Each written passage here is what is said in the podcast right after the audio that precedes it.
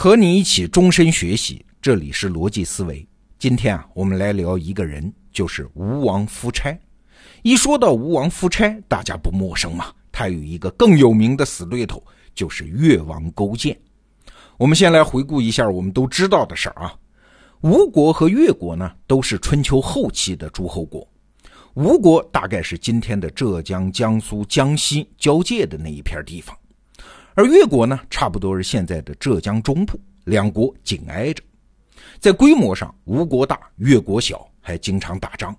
那越国打败了吗？越王勾践就说了：“只要吴国允许我们投降，我呀给你当牛做马都行。”哎，吴王夫差一看，你勾践都自己侮辱自己到这个份上了，就不顾大臣的反对，接受了勾践的投降。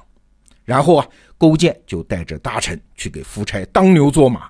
夫差病了，勾践居然主动尝他的大便啊！勾践还把美女西施送给了夫差，让他贪恋女色。后来的故事大家都熟悉了。越王勾践回国之后是卧薪尝胆，最后灭了吴国，逼夫差自杀。过去我们讲这个故事，一般都认为，哎，勾践嘛，正面人物，意志坚定，忍辱负重，最后战胜了强大的吴国。而夫差呢，是负面人物。骄傲自大、腐化堕落，最后身死国灭。但是啊，最近我看了一本书，叫《历史的第三种读法》。这书中就从另外一个视角来看待这件事儿。结论是啥呢？是夫差的失败不是因为他这个人性格上、品德上有什么问题啊，而是因为他的观念过时了。哎，这是什么意思？你看啊，在大的历史时期上，夫差和勾践所处的。是春秋时代，春秋时期啊，诸侯国之间的关系的主题是什么？两个字，叫争霸。简单说就是当老大啊，谁都得服我，尊我为盟主。而争霸的手段呢，也比较直接啊，就是两个手段。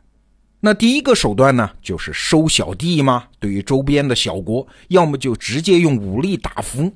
比如说齐桓公就以小事为借口啊，起兵讨伐蔡国，逼蔡国屈服投降；要么呢，就是用施恩的方式让小国臣服。比如说齐桓公先后帮助魏国和燕国击退游牧部落，帮助邢国重建国家。哎，这样一来，小国们自然感恩戴德，奉齐桓公为老大。就这样，齐桓公收了一堆小弟，所以他是春秋五霸之一。那除了收小弟之外，还有一个争霸的手段呢，就是找实力最强的国家打架，就是找原来的霸主打架啊。比如我们刚才不是说齐桓公去打蔡国吗？那蔡国投降之后，齐桓公顺势率兵南下，压向楚国，逼着楚国签订盟约。后来楚国要争霸的时候呢，不是说我把身边几个小国打一圈就完了，他一定要跟中原的霸主，就是晋国，要分个胜负出来。秦国后来争霸的时候，也主要是跟晋国去较劲儿啊。而晋国呢，为了树立自己的威信，要当霸主嘛，也是打楚国、秦国这样的大国。所以说，春秋时代的主旋律是争霸，也就是说，我拳头大，我把你打服了，今后你的零花钱要分一部分给我，听我指挥。那顺着这个逻辑，我们再来看夫差的做法，就很容易理解了。为什么打赢了越王勾践还要放他一马呢？哎，就是为了收个小弟嘛，显示自己的宽宏大量嘛。所以啊，夫差留住勾践在自己身边考察一段时间，看见这个人已经服服帖帖的了，就放心了。你回去吧，啊，放回越国以后给钱给粮，帮我继续争霸就行了。你是我小弟。他把勾践放回去之后，就开始干另外一件事啊，就是向当时中原的强国去挑战。啊，跟齐国呀、晋国呀这些大国去死磕，所以啊，他不顾大臣反对，举国之力，先后四次和齐国作战，规模大到一场战争就消灭齐国十万大军呢。最后齐国是软了啊，和吴国会盟，签订盟约。那搞定齐国之后呢，夫差掉过头就要对付晋国，他率领大军跑了一千公里，从浙江到河南啊。然后把晋国和周边国家都叫过来会盟，想用军事威胁逼着他们承认自己的霸主地位。你看，夫差的所作所为，在春秋时代的争霸逻辑里面没有什么不对的。我有实力，有道义，讲规则，你只要服软我就算了。但是，想要用这套模式取得成功，有一个隐含的前提，就是大家都得这么玩才行。但是夫差不知道的是，这个时候已经是春秋的晚期了，国际规则已经悄悄在变化了。那替换争霸逻辑的是什么呢？哎，就是后来战国的灭国逻辑。虽然同样是国际竞争啊，但这两套逻辑在本质上是不同的，行动方式上差别也很大。简单说，争霸逻辑是近交远攻，就是离我近的小国，我要以德服人，收来做我的小弟；离我远的大国，我反而才要跟他死磕，让天下人知道知道谁才是老大。而战国时代的灭国逻辑呢，正好反过来，是远交近攻，离我近的小国，我要先灭掉他，吞并他的土地和人民，让他成为我的战争资源。而远方我暂时够不着的那些大国呢？我反正眼下也干不掉他，那就搞搞外交嘛，暂时不激化矛盾嘛。你看，这两套逻辑的结果也不一样啊。争霸逻辑因为投入资源太多，你看收小弟要资源吧，打大国更要资源吧，所以一代霸主很难有持续性啊。整个春秋时代换了五个以上的霸主啊，那个霸主位子是轮流坐的，而灭国逻辑。则是终局性的，最后只能有一个赢家。我们看看秦国，就知道灭国逻辑是什么了。在战国早期的时候啊，秦国内部曾经发生过一次辩论，辩论的主题是呢，秦国下一步该怎么打。参与辩论的两个人呢，一个是大名鼎鼎的张仪，还有一个呢是秦国的将军司马错。张仪就认为啊，我们秦国下一步应该打旁边的大国韩国。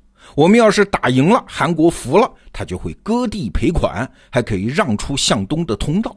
打那些身边的小国没啥意思嘛？你听上去很有道理吧？但是将军司马错就不同意。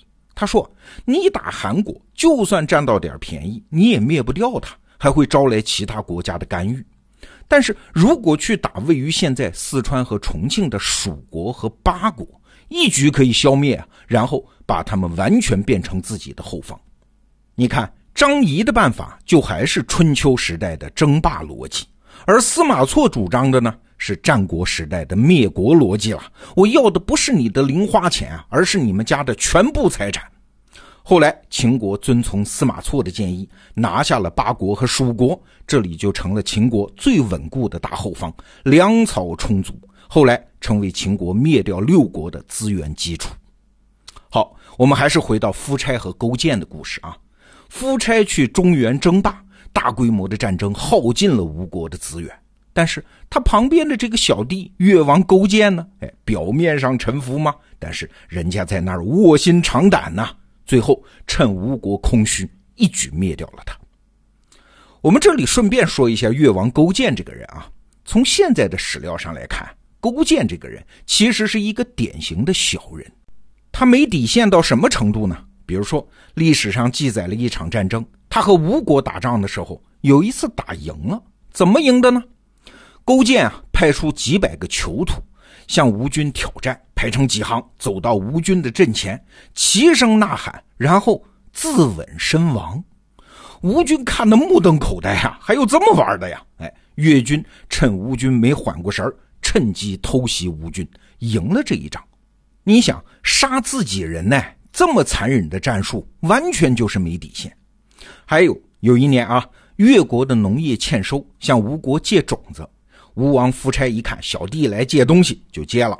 等到后一年，吴国遭灾，向越国借种子，哎，勾践也借了，但是借的呢是煮熟的种子，导致吴国那一年是颗粒无收，饿死了很多人。哎，你想这种行径是不是没底线的小人呢？但是，历史运行到春秋晚期的时候，残忍的灭国逻辑一旦启动，春秋时代的那种君子之风是没有用的了，反而是勾践这种人的天下了。那沉醉在春秋时代的夫差遇上了没有底线的勾践，吴国也就成了当时第一个被灭国的大国。